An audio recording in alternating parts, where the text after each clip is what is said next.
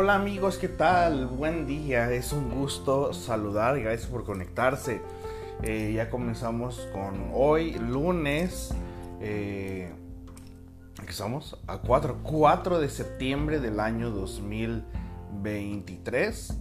Eh, y pues la verdad es que durante este fin de semana tuve la oportunidad de ajustar algunos horarios en mi agenda y ese ha sido el motivo único y exclusivo por el cual hoy el live lo estamos haciendo ahorita en la mañana. No va a haber live hoy por la noche, lo pudimos hacer una modificación solamente por hoy en el horario, pero posteriormente estaremos tratando de hacer pues live a las horas que usualmente estamos acostumbrados, ¿no? Que es a las 9 de la noche hora del centro de México. Veo que ya hay personas que ya se están conectando. Muchísimas gracias por estar aquí eh, presentes. Y el tema de ahora es un tema interesante sobre el alcoholismo y la melancolía. Eh, de hecho, existe un texto, hay un texto de, de Freud llamado así tal cual, duelo y melancolía, el cual se los recomiendo ampliamente. Nada más que obviamente utiliza pues muchos tecnicismos, ¿no?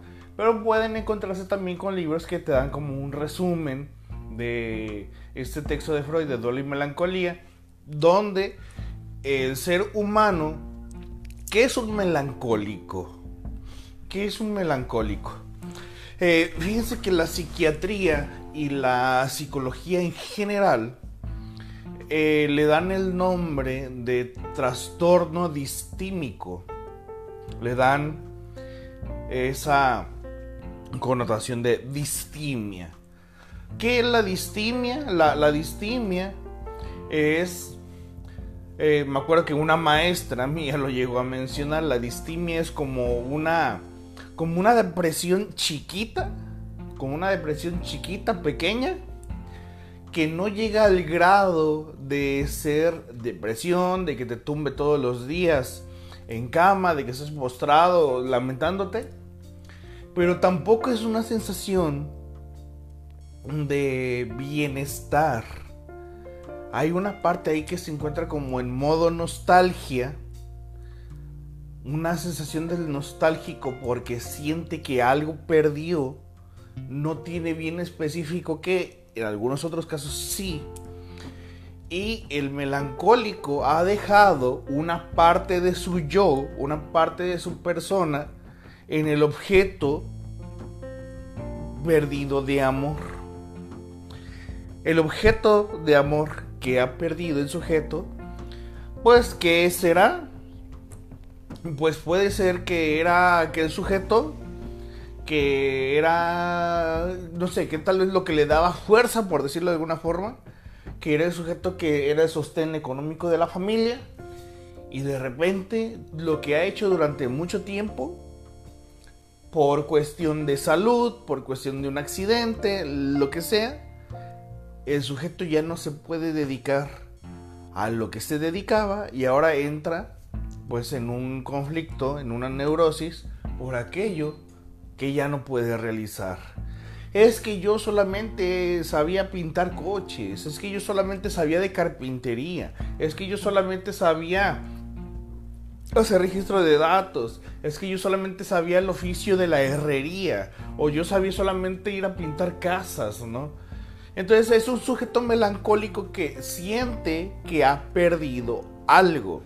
Y no solamente su oficio, puede ser un sujeto que ha perdido eh, ha tenido una separación de pareja y que parte de su yo se centró en aquella persona. Ha perdido a una persona, en el caso que fuese una pareja, el fallecimiento de un ser querido, que lo han corrido de su trabajo, ha perdido algo, ¿ok? Ha perdido algo. El sujeto además de que ha perdido algo, lo vuelve un melancólico el que el sujeto no sabe de qué manera recuperar lo que ha perdido. No sabe de qué manera recuperar aquello que ha perdido.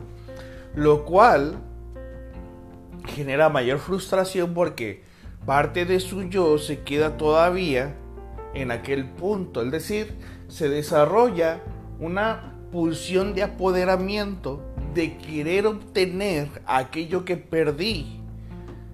Pero ante la realidad de que no lo puedo poseer nuevamente, entonces esa pulsión de apoderamiento se, se, genera un displacer. ¿Ok? Se genera un displacer. Bueno, el sujeto que ha perdido algo y que no necesariamente tiene que ser aquello que ha perdido eh, un solo objeto, sino que pudo ser el cúmulo de pérdidas que sobre la marcha él ha ido dejando, dejando, y que de repente ya no es el mismo sujeto que en algún momento fue. Ya no lo es. Entonces el sujeto melancólico es aquel que su yo lo tiene depositado en muchas cosas, personas, situaciones, etcétera, menos en sí mismo. Ese es el, sujeto melancólico. Bueno, de hecho, la gran mayoría de las personas que ustedes me dirán si es cierto o no, que consumen sustancias eh, ya sea tanto lícitas como ilícitas, usualmente son sujetos que tienen un... Hay un yo melancólico, pero este yo melancólico es una infancia dolida. Usualmente es una infancia en la cual no se me permitió ser niño. Y muchos de los adictos ya a una sustancia, el alcohol, etc., usualmente la gran mayoría suelen culpar a sus padres de su adicción. En alguna ocasión yo recuerdo que fui a un grupo de invitado de alcohólicos anónimos y cuando los sujetos se daban la oportunidad de subirse al estrado y poder hablar, usualmente los sujetos eh, hablaban del cómo mi papá me golpeaba, mi mamá no se presentaba cuando mi papá me, me golpeaba, estaban ausentes, me dejaron, no les importé, nada de esto, ¿no? Es decir, siempre culpan, siempre culpan a papá o a mamá de su adicción a la sustancia. Siempre lo culpan.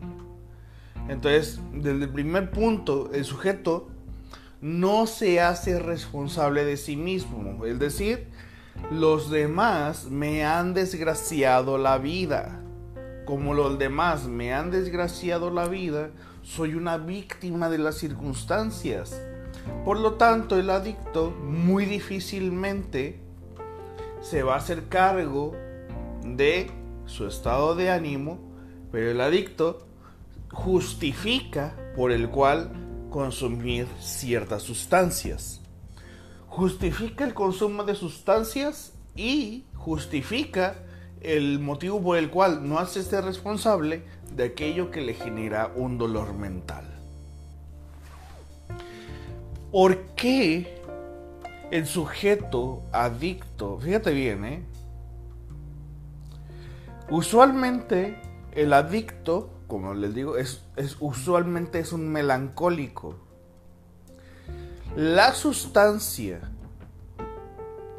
la droga, el alcohol o lo que la persona utilice, pues para salirse de su realidad un ratito, ¿vale? Lo que utiliza el sujeto para salirse de su realidad un rato, la sustancia, el alcohol, la droga, lo que sea, llegan al grado de embriagarse o llegan al grado de llevar al punto extremo la sensación que produce el efecto del consumo de sustancias, usualmente cuando ya se da ese efecto, cuando ya estoy abusando de la sustancia, ese abuso de sustancia me genera a mí la sensación, es decir, el alucinar,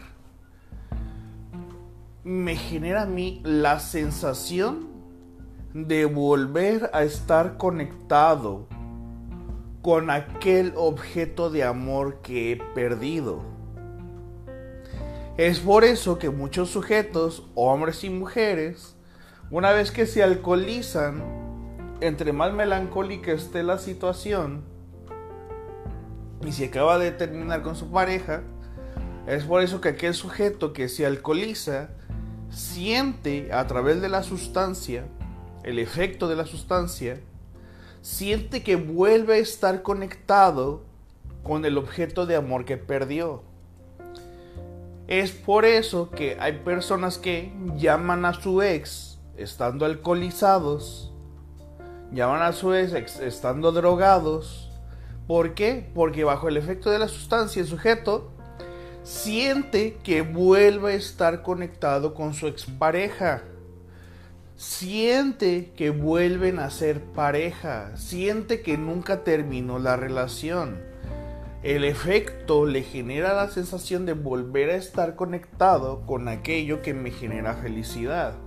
Y si yo estaba melancólico porque había perdido a mi expareja, el alcoholizarme me genera la sensación de volver a estar conectado con él o con ella. Por eso es que hay sujetos que sienten que vuelven a ser pareja de su ex y por eso le vuelven a hablar por teléfono. Por eso hay personas que estando ebrios o ebrias se van al panteón y siguen alcoholizados en el panteón porque les genera la sensación de que su ser querido que ha fallecido vuelven a estar conectados con ese ser querido. De hecho hay algunos que tienen alucinaciones de que en el momento en que están alcoholizados que tienen la alucinación de voltear a ver a, su amigo que perdieron, a su tío que perdieron, a su papá que perdieron. Y de hecho, ay, hay una película, hay una película que los Simpson hicieron una parodia de esa película. Ay, ¿cómo se llama? ¿Cómo se llama? ¿Cómo se llama? Es un sujeto que cuando se alcoholiza él tiene, eh, aparece un mejor amigo de él, Donnie Darko, ya. La película se llama Donnie Darko, ¿ok? Don, Donnie Darko con K, Donnie Darko. No sé si ya vieron esa película. Es una película como de los años 70 aproximadamente, es gringa. Donnie Darko es un conejo. Este, del tamaño de una persona. Que se convierte en el mejor amigo de un alcohólico. El alcohólico cada vez, porque ha perdido a su familia, ha perdido trabajo, ha perdido capacidades, el sujeto comienza a alcoholizarse y aparece ese conejo. Y el conejo que habla y que es del tamaño de una persona, le dice, bebe, bebe, bebe, porque entre más bebas, más tiempo voy a estar contigo. ¿Vale? Más tiempo voy a estar contigo. Si dejas de beber, voy a desaparecer. ¿Vale? Entonces, el sujeto sigue bebiendo alcohol, se sigue embruteciendo para que el su mejor amigo Donnie Darko no desaparezca. Y Donnie Darko aparentemente lo cuida, ¿no? Aparentemente él siempre va a estar para él, lo va a estar cuidando, lo va a estar mimando, siempre lo va a proteger, etc. Los Simpson hicieron una parodia de Donnie Darko, donde eh, Barney, el personaje de Barney, que ya sabemos que es el alcohólico, es el que en un espejo ve a Donnie Darko. Y él sigue bebiendo para porque este Barney se sentía muy solo en aquel entonces. Es un episodio, es un episodio donde eh, Barney es un melancólico, entra en depresión. bueno, eh, los Simpsons hicieron una parodia de esa película, pero Donnie Darko, eh, quien tenga chance de verla, véanla y se van a dar cuenta que es un sujeto que en la alucinación cuida al alcohólico. ¿Ok? Entonces, eh, el efecto... A ver, dice Claudia Álvarez, déjenme leer el comentario, ¿sale? Ese comportamiento tiene una estructura perversa porque está gozando de un síntoma lo normal sería hacerse cargo del problema. Sería, eh, más que nada, no sería perverso, sería psicótico. Te voy a decir por qué.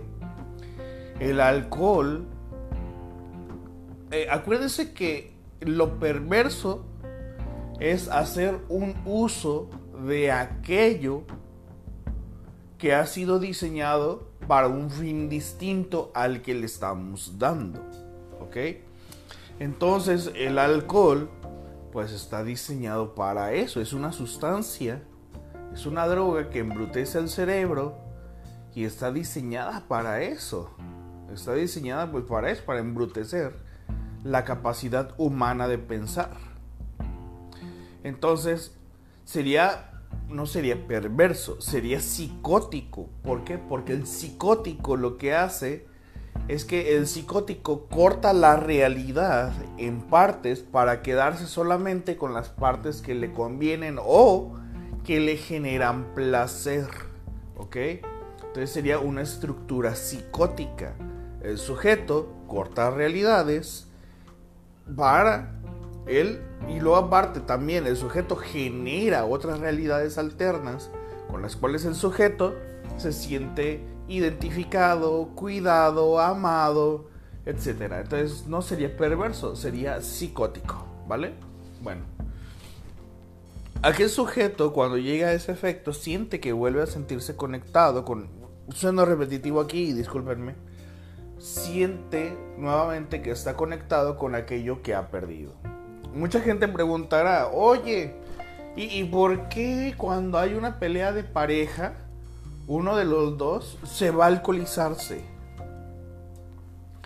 Cuando hay una pelea, una discusión, este, en pareja, y que a veces uno de los dos es común que consuma la sustancia, bueno, pues está consumiendo para intentar está, está consumiendo para intentar lidiar con la realidad de no tener esa felicidad con su pareja en ese momento. ¿Qué ha perdido un sujeto que ha tenido una discusión de pareja? Ha perdido el bienestar emocional que lo une a su pareja. Por lo tanto, si alcoholiza o llega al punto de alcoholizarse, porque por medio del alcoholismo siente que vuelve a estar bien anímicamente, aunque sea eh, un pensamiento ilusorio de que solamente un ratito me voy a sentir bien. El alcohol en este caso, o la droga en este caso, es un paliativo para la situación desagradable que estoy viviendo. ¿Vale? Ahora, lo que sucede en el melancólico es que en un impulso desesperado de entre más consume, entre más consume el sujeto, existe una mayor probabilidad de mayor melancolía y mayor, ¿cómo se le puede decir? Mayor deseo de que se elimine la conciencia de enfermedad. Es decir, está intentando aminorar, minimizar, extinguir, deshacerse de esa sensación desagradable. Mucho alcohólico, mucho alcohólico utiliza el argumento de es que mis padres me dieron el de pequeño, es que mis padres que no me cuidaban, Aquí hay una melancolía por el hecho de la infancia perdida. La infancia que idealizamos. Idealizamos que debemos de tener siempre una infancia feliz. Y solemos comparar nuestra infancia con la infancia de los demás. Y decimos, ¿por qué a mí me tocó esto? ¿Por qué a mí me tocó lo otro? ¿Por qué a mí me tocó de tal manera? Y en ese momento en lugar de hacernos responsables y decir, ¿sabes qué? Pues gracias a esto yo aprendí a trabajar, gracias a eso yo aprendí a hacer mis cosas, gracias a eso yo aprendí a ser autónomo e independiente. Hay gente que prefiere mejor utilizarlo. Ah, es que si no hubiese sido por mi padre, por mi madre, yo si hubiese disfrutado mi infancia, yo si hubiese sido un niño feliz y hay mucha justificación, hay mucha justificación del por qué el alcohólico busca y continúa ser un alcohólico. ¿Por qué? Porque ya te dije, porque te genera esa sensación de volver a estar conectado con lo que perdiste.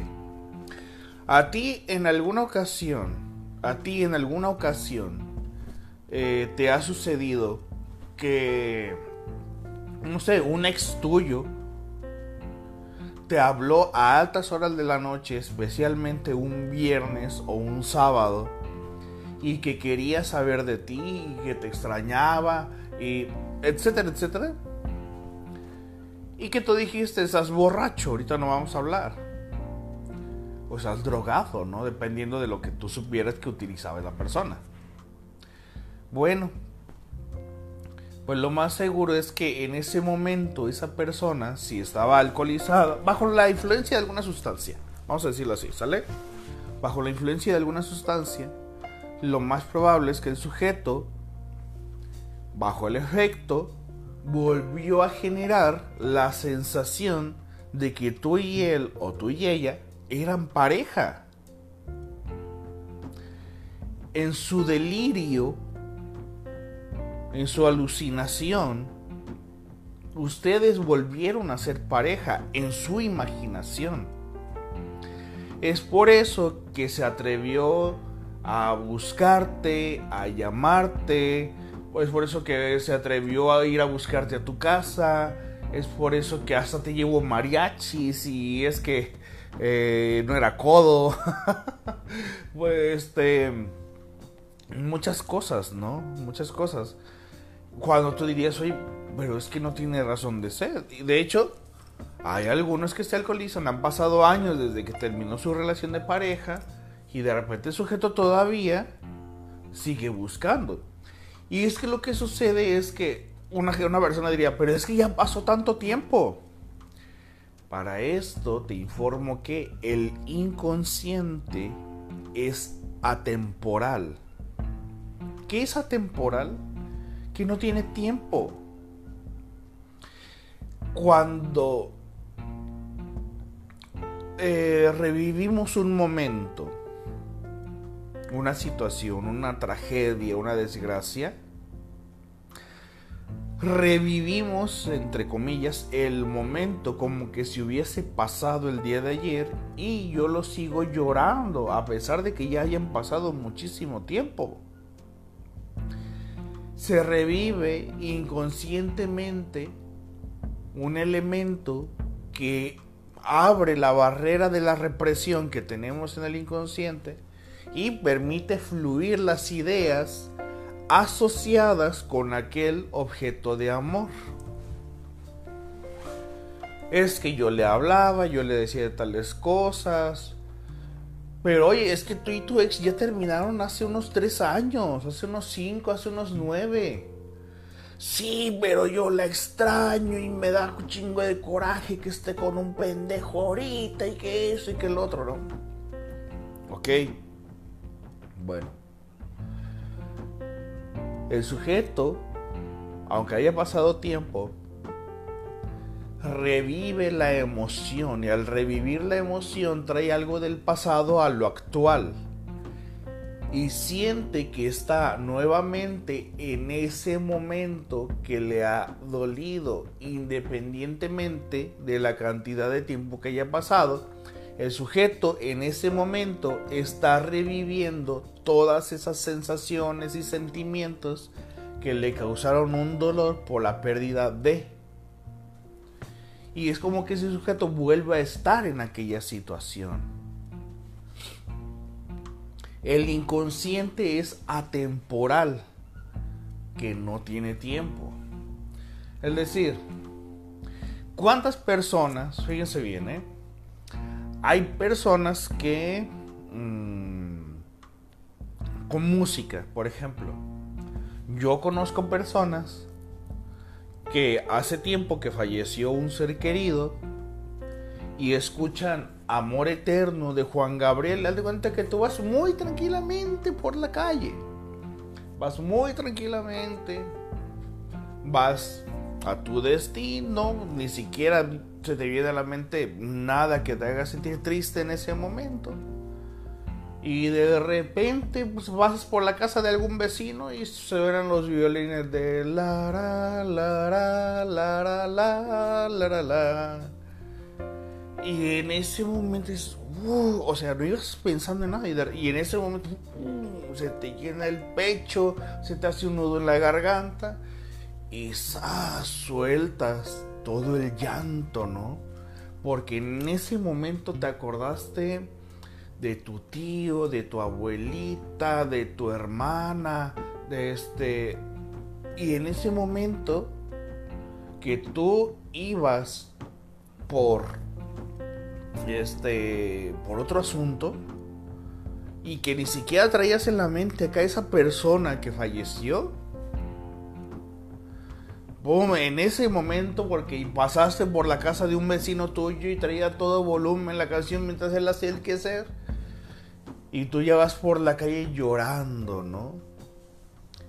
Y es que mi abuela, que falleció hace 7 años, hace 10 años, y es que cuando la enterramos estaba sonando los violines de amor eterno y todo eso. Ah, ¿no? Vomitas todo. Y ahí es donde yo te digo que el inconsciente es atemporal. Es decir, no tiene tiempo.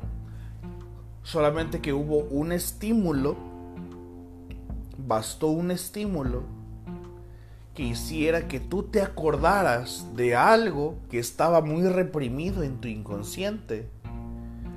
Es decir, nuestro inconsciente ve estímulos todos los días y como tiene mucha información guardada, solamente está esperando a que haya un elemento clave que lo abra y diga, ay, aquí, aquí sale amor eterno, sonó amor eterno, hay que traer el recuerdo de la abuela, ¿no?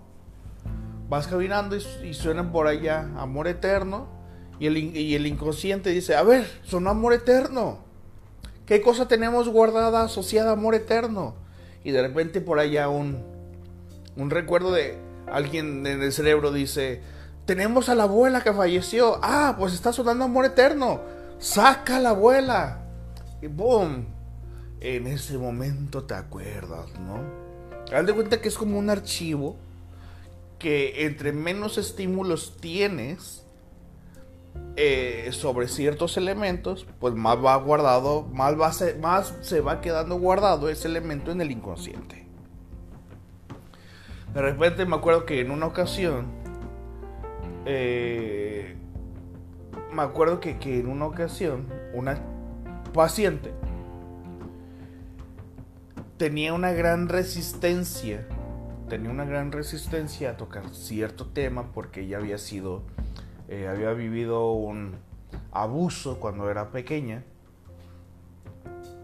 y hacía lo imposible para no hablar del tema. No para no acordarse, porque obviamente cuando se resiste conscientemente a hablar del tema es porque ya se acordó, pero no quiere volver a experimentar ninguna sensación asociada a eso.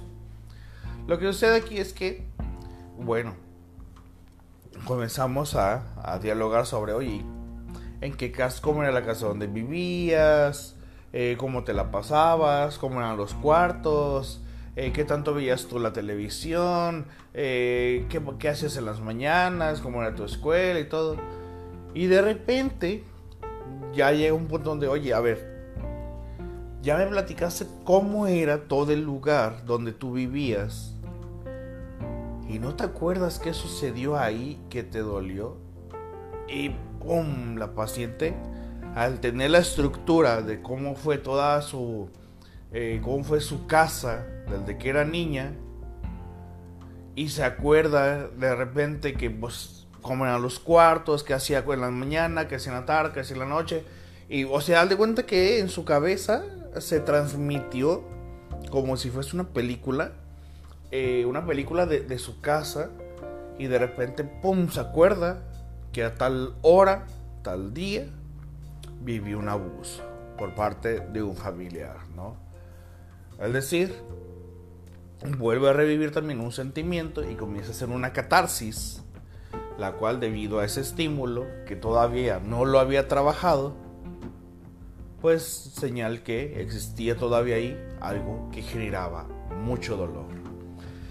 La, nuestra mente, nuestros ojos, nuestro, nuestra imaginación se acordó de cuál la, cómo había sido la casa donde vivía de pequeña y al acordarme de eso se abre la barrera del inconsciente, de la represión, perdón, del inconsciente y dice, tenemos aquí la casa de, ni de cuando éramos niños. ¿Qué tenemos aquí asociado a esto? Entonces viene lo reprimido y dice, aquí tenemos, efectivamente, tenemos información de niños, fuimos abusados, ahí te va.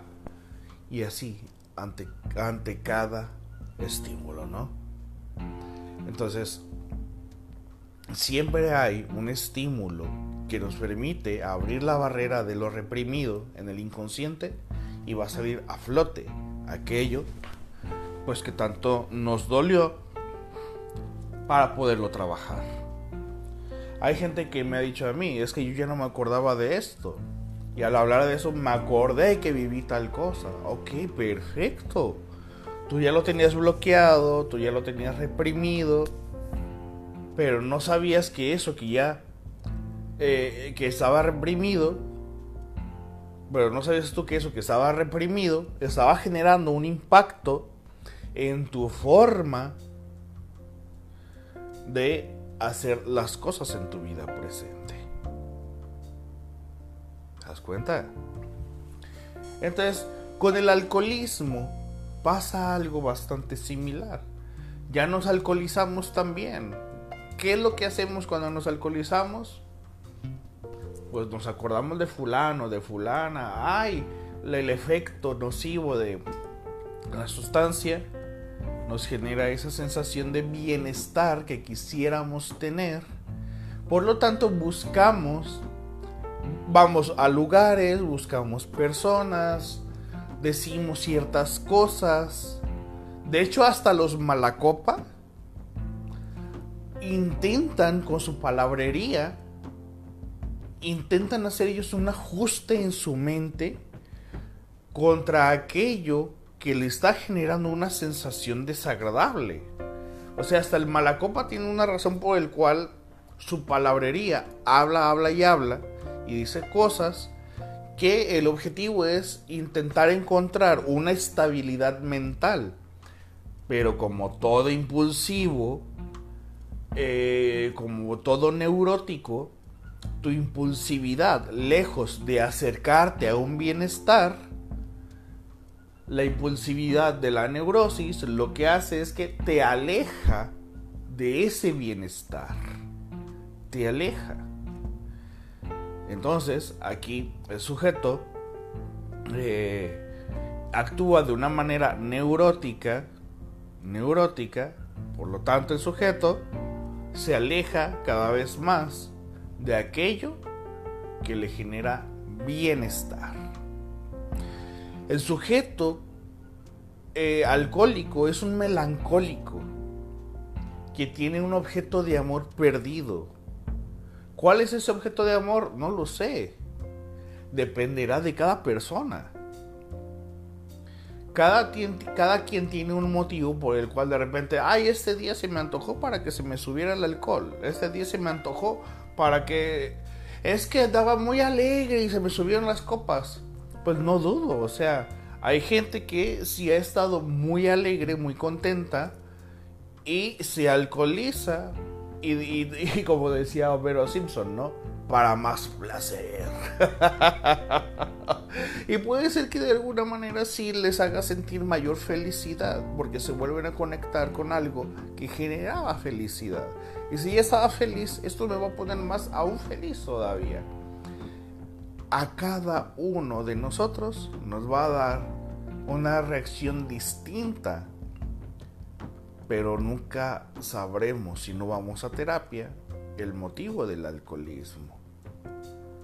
Entonces, es interesante cómo eh, el alcoholismo o cualquier sustancia nos intenta nuestro cerebro, nuestro inconsciente, intenta conectarnos con algo que genere estabilidad. Las veces que tú te has llegado a alcoholizar, ¿de qué te olvidas o de qué te acuerdas? Mejor dicho. ¿Qué es lo que no quieres tener presente? ¿Y qué es aquello de lo que sí te quieres acordar? Cada vez que llegues al grado del el efecto del alcohol, pregúntate, de qué me quiero acordar y de qué me quiero olvidar. No vas a decir que no hay pensamientos, siempre hay, ¿vale? Solamente que se requiere de un análisis un poco profundo para saber por qué lo sigues haciendo y qué tan preparado estás para soltar aquello que ya no te genera felicidad. Que pasen todos muy buen día, muy buena tarde. Muchas gracias por haberse conectado a esta hora de la mañana. Eh, es un gusto el poder eh, platicar aquí. Nos vemos el próximo lunes. El próximo lunes espero que ya nuestro live sea durante la noche. Me dio mucho gusto saludarlos. Hasta luego.